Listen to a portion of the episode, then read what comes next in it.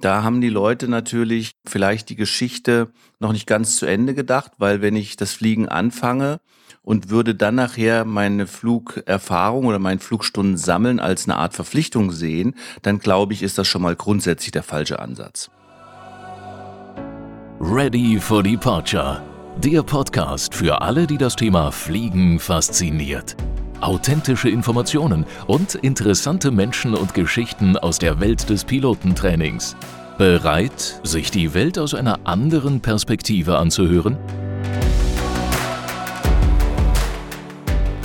Hallo und guten Tag. Ich freue mich, dass ihr wieder reinhört in meinen oder unseren Podcast Ready for Departure. Heute mit dem Titel Was ist zu viel, was ist zu wenig?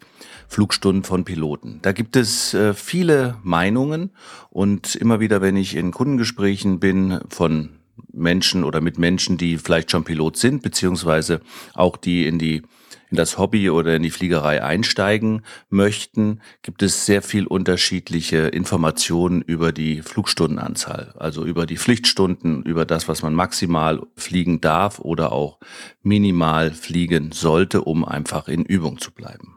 Aus diesem Grund möchte ich heute natürlich wieder in einer nicht so tiefen Tiefe, weil wir Zuhörer haben und Zuhörerinnen, die keine Piloten sind und natürlich auch welche, die schon seit Jahrzehnten fliegen, möchte ich ein bisschen aufklären über ein paar Fakten und auch über ein paar Rahmenbedingungen und vielleicht auch eine Idee geben dazu, wie man Flugstunden als nicht beruflicher Pilot trotzdem in der Menge zusammenbekommt, so dass man sicher fliegt und eine Menge Spaß hat dabei.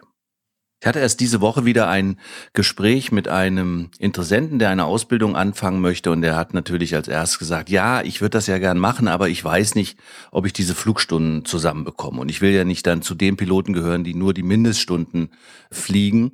Und das sind ja trotzdem sehr viele und das kostet ja auch alles Geld. Und das sind dann so Themen, wo ich merke, da haben die Leute natürlich ähm, vielleicht die Geschichte noch nicht ganz zu Ende gedacht, weil wenn ich das Fliegen anfange, und würde dann nachher meine Flugerfahrung oder meinen Flugstunden sammeln als eine Art Verpflichtung sehen, dann glaube ich, ist das schon mal grundsätzlich der falsche Ansatz. Was immer wieder gut ist, ist natürlich das Fliegen zu nutzen, um schöne Erfahrungen zu machen. Das habe ich in vielen Podcasts vorher schon immer wieder mal angedeutet, dass man Ausflüge machen kann und so weiter. Also das heißt, die sinnvolle Einbindung des Fliegens in Themen, dass ihr gerne reist oder dass ihr euch äh, mit Leuten treffen wollt oder dass ihr einfach mal raus wollt, so wie wir vielleicht Samstagnachmittag spazieren geht, könnte man ja Samstagnachmittag auch einen Flug machen. Das heißt, das Einbinden in das normale soziale Leben ist eine Voraussetzung, äh, wo es nachher, glaube ich, nicht das Thema ist, ob man die Stunden zusammenbekommt.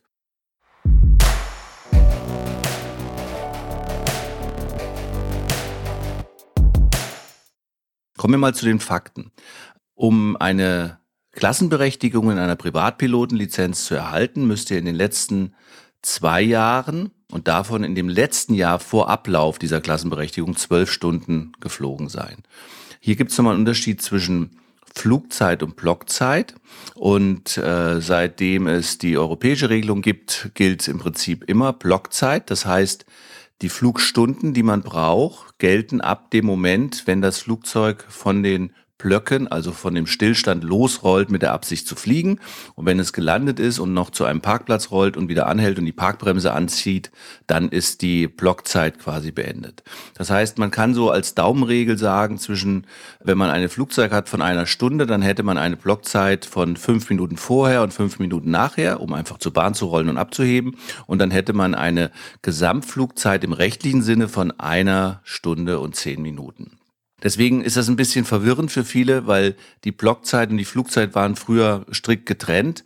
Heute gilt aber die Blockzeit als die Zeit, also eigentlich als die Flugzeit, die dafür notwendig ist, wenn es um Verlängerungen geht oder weiterführende Ausbildung, wo Mindeststunden gefordert sind. Das erstmal so für die private Fliegerei. Das andere Extrem ist im Prinzip die Berufsfliegerei, Linienpiloten, äh, Berufspiloten, die Business-Jets und Business-Flugzeuge fliegen, also alle die, die Geld dafür bekommen, wenn sie fliegen, die haben ganz genaue rechtliche Vorgaben. Da gibt's eine EU-OPS, OPS steht dann für Operations, und die schreibt vor, dass ein Pilot im normalen Umfang maximal 900 Stunden fliegen darf. Da reden wir auch von diesen Blockstunden, die ich gerade gesagt habe oder erklärt habe. Und maximal 75 pro Monat. Das wird in vielen Fällen sehr stark ausgereizt, weil es momentan, ihr habt es vielleicht schon gelesen, Pilotenmangel gibt. Das heißt, die, die fliegen können und dürfen, die werden maximal rangenommen von ihren Arbeitgebern, um diese Zeiten auszudehnen. Die kann man auch teilweise mal überschreiten, auch in einzelnen Flügen. Es gibt dann noch die Details erspare ich euch, Flugdienst und Ruhezeiten und Zeiten, wo man äh, nach dem Flug dann einfach nicht fliegen darf, bis man wieder ins Cockpit kommen kann. Also das sind so verschiedene Spezialthemen, die lassen wir hier mal aus.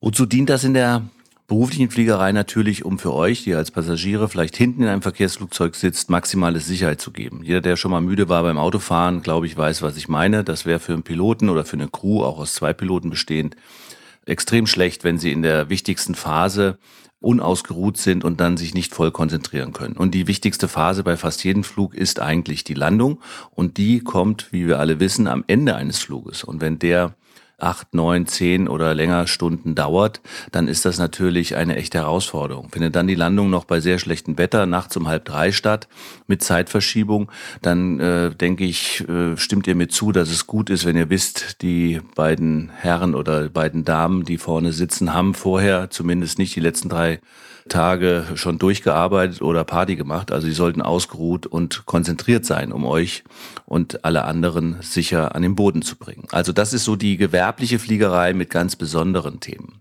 Kommen wir mal zurück zu den Menschen, die privat fliegen wollen. Da ist ja ja umgekehrt, dass man sagt, äh, ich fliege zu wenig. Was ist da ein Wert, den man sich merken kann? Also ich sag mal, unter den Flugschulbetreibern, die Flugzeuge auch verschartern, ähm, fängt man immer an, schon mal ein bisschen genauer hinzuschauen, wenn jemand sagt, ja, ich bin letztes Jahr nur 10 oder 15 Stunden geflogen. Also alles das, was so ein bisschen unter 20 Stunden pro Jahr ist. Das heißt, das sind weniger als zwei Stunden pro Monat. Da muss man schon mal sagen, okay, da ist der Checkflug vielleicht, um das Flugzeug zu verschartern, ein bisschen genauer. Das hängt dann auch davon ab, ob derjenige vielleicht erst nur 100 Flugstunden hat in seinem Flugbuch oder vielleicht schon 2000. Dann ist die Erfahrung etwas und dann kann man auch mal ein Jahr haben, wo man vielleicht ein bisschen weniger fliegt. Aber die mit, sag mal, 2000 Stunden vielleicht, sind auch sehr viel verantwortungsbewusster oft, weil sie sagen, okay, ich weiß, ich brauche jetzt eine Auffrischung. Und da wären wir schon beim nächsten Thema. Wie kriege ich denn Flugstunden zusammen? Das heißt ja nicht, ich muss sinnlos Löcher in die Luft drehen, sondern ich mache es eigentlich am besten, indem ich, äh, wie gesagt, mir ein Ziel suche, wo ich vielleicht mal hinfliegen will. Und dann nehme ich nicht das Auto oder den Zug, sondern fliege dahin. Das wäre eine Variante. Aber was ich mache, seitdem ich fliege, ich nehme mir jedes Jahr eine fliegerische Weiterbildung vor. Das können die unterschiedlichsten Sachen sein. Wir haben das teilweise schon mal angeschnitten. Das kann die Weiterbildung äh, zum Instrumentenflug sein. Das kann die Nachtflugausbildung sein. Da komme ich gleich nochmal zu. Oder eben auch sagen, okay, wenn es einen richtig packt, ich mache jetzt die Berufspilotenausbildung. Das heißt, man kann äh, auch die Kunstflugausbildung machen oder Alpeneinweisungen. Also es gibt ziemlich viele verschiedene Möglichkeiten, um sich fliegerisch weiterzubilden. Und äh, das dient dann alles natürlich auch für das Flugbuch. Also das heißt, da werden Stunden gesammelt. Und äh, bei bestimmten Ausbildungen ist es so, dass ihr trotzdem euch diese Stunden als äh, Pilot in Command, also als äh, verantwortlicher Luftfahrzeugführer eintragen könnt und nur jemand dabei sitzt. Das würde zum Beispiel gelten für das Vertrautmachen mit einem Flugzeugtyp, den ihr grundsätzlich grundsätzlich kennt. Beispiel wieder aus dem Auto. Ihr fahrt einen Golf und wollt jetzt einen Astra fahren. Äh, ich weiß nicht, ob alle den noch kennen, also eine Opel-Marke quasi oder ein Hyundai, der aber in der gleichen Größe äh, ist. Dann nimmt er einfach jemanden mit, der weiß, wo der Blinker ist und vielleicht, dass der Schalter auf der einen oder anderen Seite ist. Und so ist es im Flugzeug aus. Vertraut machen muss man nicht mit dem Lehrer. Und wenn man nicht mit dem Lehrer fliegt, ist man immer Pilot in Command, also verantwortlicher Luftfahrzeugführer.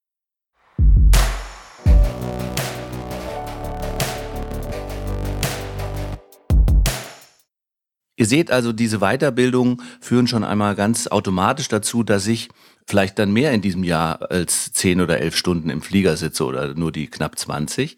Ähm, wir hatten jetzt gerade in den letzten zwei, drei Wochen drei äh, interessante Kunden zu Besuch, die ich euch jetzt einfach mal nicht als Name und Person vorstelle, sondern als eine Art Fliegertyp. Also, der erste zum Beispiel war ein Mann, jetzt würde man äh, sagen, ein bisschen älter, da ich aber auch schon 59 bin, äh, verkneife ich mir das. Also er war irgendwas Mitte, Ende 60 und hatte jetzt auch länger nicht geflogen, hat aber in seinem ganzen Fliegerleben zusammen erst knapp 400, 500 Stunden. Und das Fliegerleben war über 30 Jahre lang. Also ihr könnt euch schnell ausrechnen, dass er immer wieder Zeiten hatte, wo er sehr wenig geflogen ist, beziehungsweise regelmäßig sehr wenig. Jetzt äh, war die Idee, dass dieser Mensch sagt, okay, ich möchte auf ein neues, komplett neues Muster, also ein Flugzeugmuster, etwas komplexer umsteigen und dort wieder trainieren.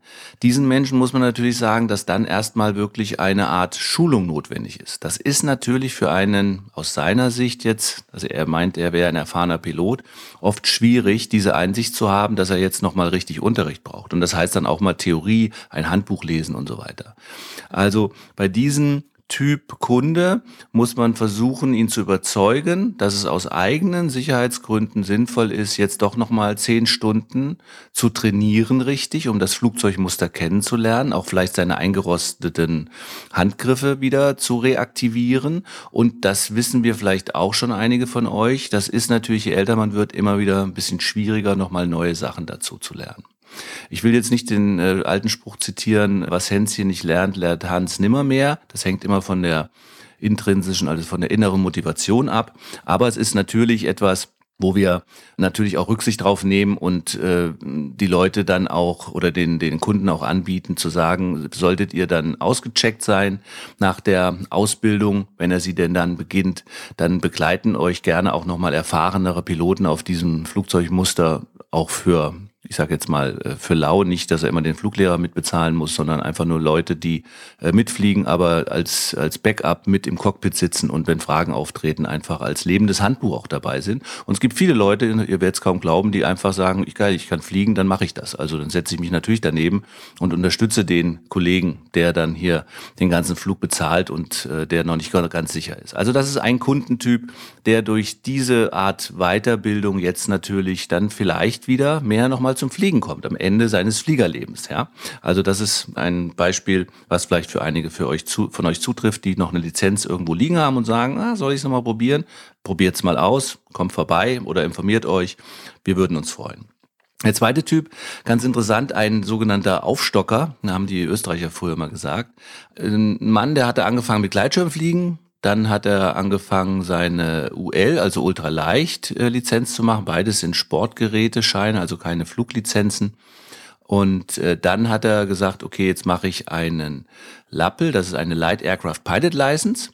Das ist schon eine Lizenz, wie eine kleine Privatpilotenlizenz mit einigen Einschränkungen. Details gerne dann mal woanders. Und äh, dann hat er sogar noch gemacht einen PPL, also eine komplette Privatpilotenausbildung und hat sich quasi alle zwei Jahre so schon hochgearbeitet, so dass er jetzt einen PPL hat, allerdings mit einem Motorsegler-Eintrag und hat sich jetzt für dieses Jahr vorgenommen, dann mache ich doch einfach mal einen Eintrag für eine Single-Engine-Pisten, also für ein einmotoriges Landflugzeug, so wie ihr sie kennt, äh, Cessnas, Pipers dieser Welt, viersitzige Motorsegler sind zweisitzige Flugzeuge, so dass er dann seine Ratings, also seine Berechtigung erweitert hat um eine äh, Flugzeugklasse. Und damit hat er angefangen. Das sind für ihn rechtlich gesehen nur drei Stunden. Dann macht er eine Prüfung mit einem Prüfungsflug äh, und dann hat er sich dazu gleich entschlossen, sagen, wenn ich das schon habe, dann kann ich auch gleich noch einen Nachtflug machen. Das sind fünf Stunden ohne Prüfung. Und dann hat er schon jetzt alleine im Anfang des Jahres acht Stunden nur durch diese fliegerische Weiterbildung, ist sehr gut präpariert um auch äh, quasi in das Jahr zu starten. Und je sicherer ich mich fühle, umso mehr fliege ich. Also ihr seht, das ist so ein Kreislauf, den muss man einmal in Schwung bringen und dann funktioniert das von selbst, weil er kann jetzt viel mehr Flugzeugmuster fliegen. Im einmotorigen Flugzeugbereich gibt's äh, viele, viele verschiedene Möglichkeiten, mehr als jetzt nur als Motorseglerpilot. Und dann kann er Flugstunden sammeln. Also das eine bedingt das andere.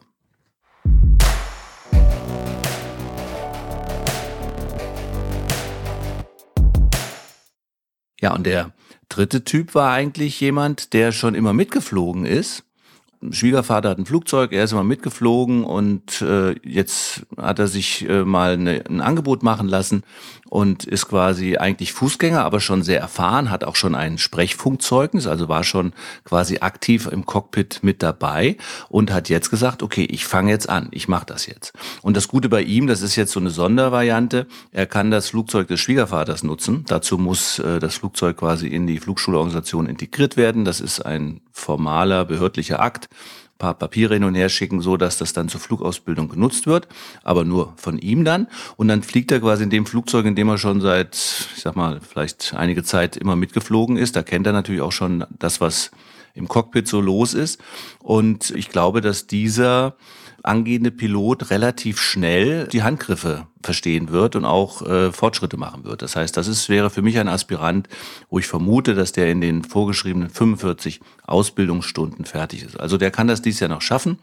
Äh, wir haben jetzt hier Februar momentan und wenn er jetzt anfängt mit der Theorie und äh, dranbleibt, dann ist er bis Ende des Sommers fertiger Privatpilot. Also und hat dann bereits schon 45 Flugstunden. Und dann kann er im Winter theoretisch gleich die Nachtflugausbildung machen und dann ist er nächstes Jahr schon ein Privatpilot mit Nachtflugberechtigung. Also ihr seht, wie schnell das gehen kann. Es gibt verschiedene Möglichkeiten. Alles, was dazu führt, zu sammeln, wird gerne vom Piloten mitgenommen, also auch das Mitfliegen. Ein Nachteil ist in Deutschland, dass wenn ich aktiver Mitflieger bin und in einem Ein-Mann-Cockpit sitze, also was rechtlich vorgesehen ist, dass das Flugzeug nur von einem Pilot gesteuert werden muss oder soll, Mindest- und Maximalbesatzung nennt man das, dann äh, kann ich mir die Flugzeiten rechts, auch wenn ich Funk mache, navigiere und tolle Tipps gebe, natürlich nicht aufschreiben. Das ist ganz wichtig zu wissen. Aber ich nenne das immer mit den Augenklauen, selbst auf dem Rücksitz mitzufliegen bei Bekannten oder natürlich auf dem Co-Pilotensitz, schult immer. Das mache ich auch unheimlich gern. Ich mache es vom Berufswegen oft, weil ich ja auch als Lehrer oder Prüfer ab und zu mal rechts sitze ähm, und schaue mir dann natürlich auch erfahrenere äh, Piloten an bei Checks und denke immer so, hm, das ist eine gute Idee, wie er das gerade gemacht hat. Äh, das mache ich jetzt auch mal. Also ich übernehme aus jedem Flug eine Kleinigkeit mit und probiere die dann beim nächsten Flug einfach mal aus und ich habe dadurch über Jahre immer wieder gelernt. Also das ist eine, äh, eine Technik, äh, die ich jedem empfehlen kann, der einen Pilotenschein hat. Jedes Mal, wenn sich die Möglichkeit ergibt, dass jemand sagt, willst du mitfliegen, einfach mitkommen, man wird dadurch definitiv nicht dümmer. Natürlich müsste dem Piloten ein wenig vertrauen und man muss vorher, das muss man auch sagen, abstimmen, wer was macht im Cockpit. Also kann ja zum Beispiel sein, ihr seid ein erfahrener Pilot, der Pilot, der euch dann fliegt, quasi ist etwas unerfahrener und denkt so ganz insgeheim für sich, naja, wenn es nicht klappt, dann übernimmt der schon rechts, weil der ist ja schon, hat ja schon 300 oder 1000 Stunden mehr als ich. Das müsst ihr aber vorher absprechen, weil ihr sitzt nämlich da und denkt, na, ich will ja nicht eingreifen. Ich möchte ja, dass er das selber macht und sein Erfolgserlebnis hat. Und gerade bei einer Landung oder bei einer kritischen Situation sollte das geklärt sein. In der beruflichen Fliegerei nennt man das Crew Coordination. Und ähm, das heißt, da wird koordiniert, wer was tut, relativ genau, wie nach einem kleinen Drehbuch. In der Privatfliegerei solltet ihr euch vorher einfach abstimmen. Pass auf, ich mache gerne den Funk, wenn du möchtest. Und äh, vielleicht sagt er sogar, wenn irgendwas ist, dann äh, übernimm du bitte das Steuer. Auch das müsste geklärt sein, so dass ihr euch nicht gegenseitig quasi in die Steuereingaben greift. Das wäre natürlich fatal. Das führt dann eventuell zum Unfall, der gar nicht notwendig geworden wäre oder gewesen wäre. Das sind Flugstunden, die ihr nicht in euer Flugbuch eintragen könnt, aber die euch weiterbringen. Also die Frage, was ist zu viel, was ist zu wenig? Zu viel, haben wir gesagt, kommt eigentlich ausschließlich in der beruflichen Fliegerei vor, wegen Müdigkeit und rechtlichen Vorgaben. Zu wenig wäre es, wenn ihr diese wirklich ja auch nicht gerade billige Lizenz erworben habt und dann nicht mehr als ja, 20 Stunden im Jahr in die Luft bekommt. Und da überlegt einfach mal, was ihr tun könnt. Mein Tipp ist, sich, wie gesagt, kleine fliegerische Weiterbildung rauszusuchen, mit Freunden fliegen, neue Sachen vielleicht mal auszuprobieren, in äh, andere Ecken zu fliegen, also nicht immer die klassische Kaffeerunde. Und so werdet ihr euren Horizont im wahrsten Sinne des Wortes erweitern. Und ich wünsche euch dabei, wie immer, viele, viele tolle Eindrücke. Ihr wisst, was ich von diesem Hobby halte. Es ist eines der schönsten, mit den schönsten Plätzen, und zwar immer die vorne links aus dem Cockpit bei Sonnenuntergängen, Sonnenaufgängen, schönen Wetterlagen. Also genießt es und nutzt jede Gelegenheit, in die Luft zu kommen. Ich freue mich, wenn wir uns irgendwo auf dem Flugplatz sehen oder bei uns äh, at schoolforpilots.de und äh, wünsche euch always happy landings. Lust auf mehr bekommen? Selbst mal das Steuer in die Hand nehmen und abheben? Dann klickt auf schoolforpilots.de, werdet Teil der weltweiten Aviation Community und hört in Kürze auf eurem Cockpit-Kopfhörer. You are cleared for takeoff.